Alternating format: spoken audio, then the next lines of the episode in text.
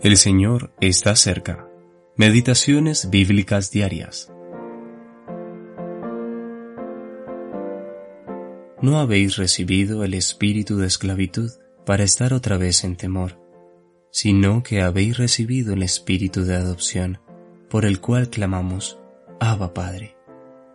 Romanos capítulo 8, versículo 15. Abba Padre.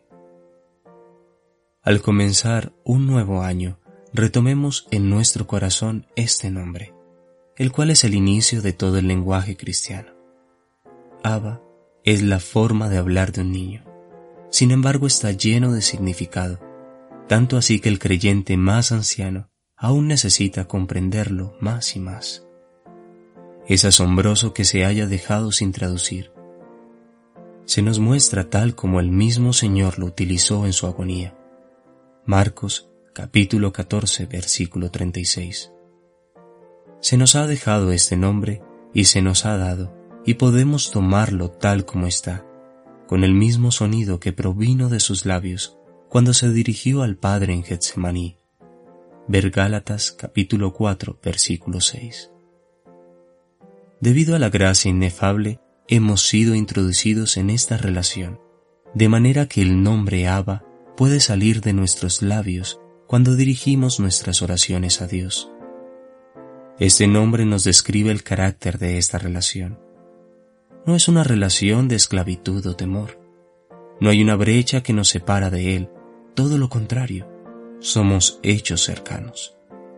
Esto implica una santa intimidad entremezclada con la más profunda reverencia. Describe un amor particular hacia nosotros y un cuidado especial que nos atrae y aferra con lazos inquebrantables a aquel que lleva tal nombre.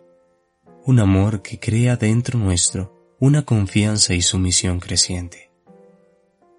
Este nombre se vuelve extremadamente dulce y bendito cuando consideramos los sufrimientos del tiempo presente, versículo 18, los cuales afectan a muchos de los hijos de Dios cuando estas dos cosas son vistas juntas, podemos decir, sabemos que a los que aman a Dios, todas las cosas les ayudan a bien. Versículo 28.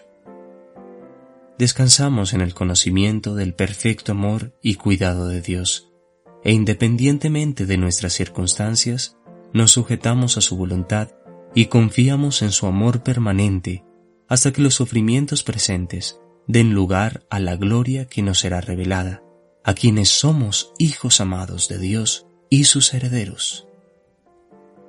J. T. Mawson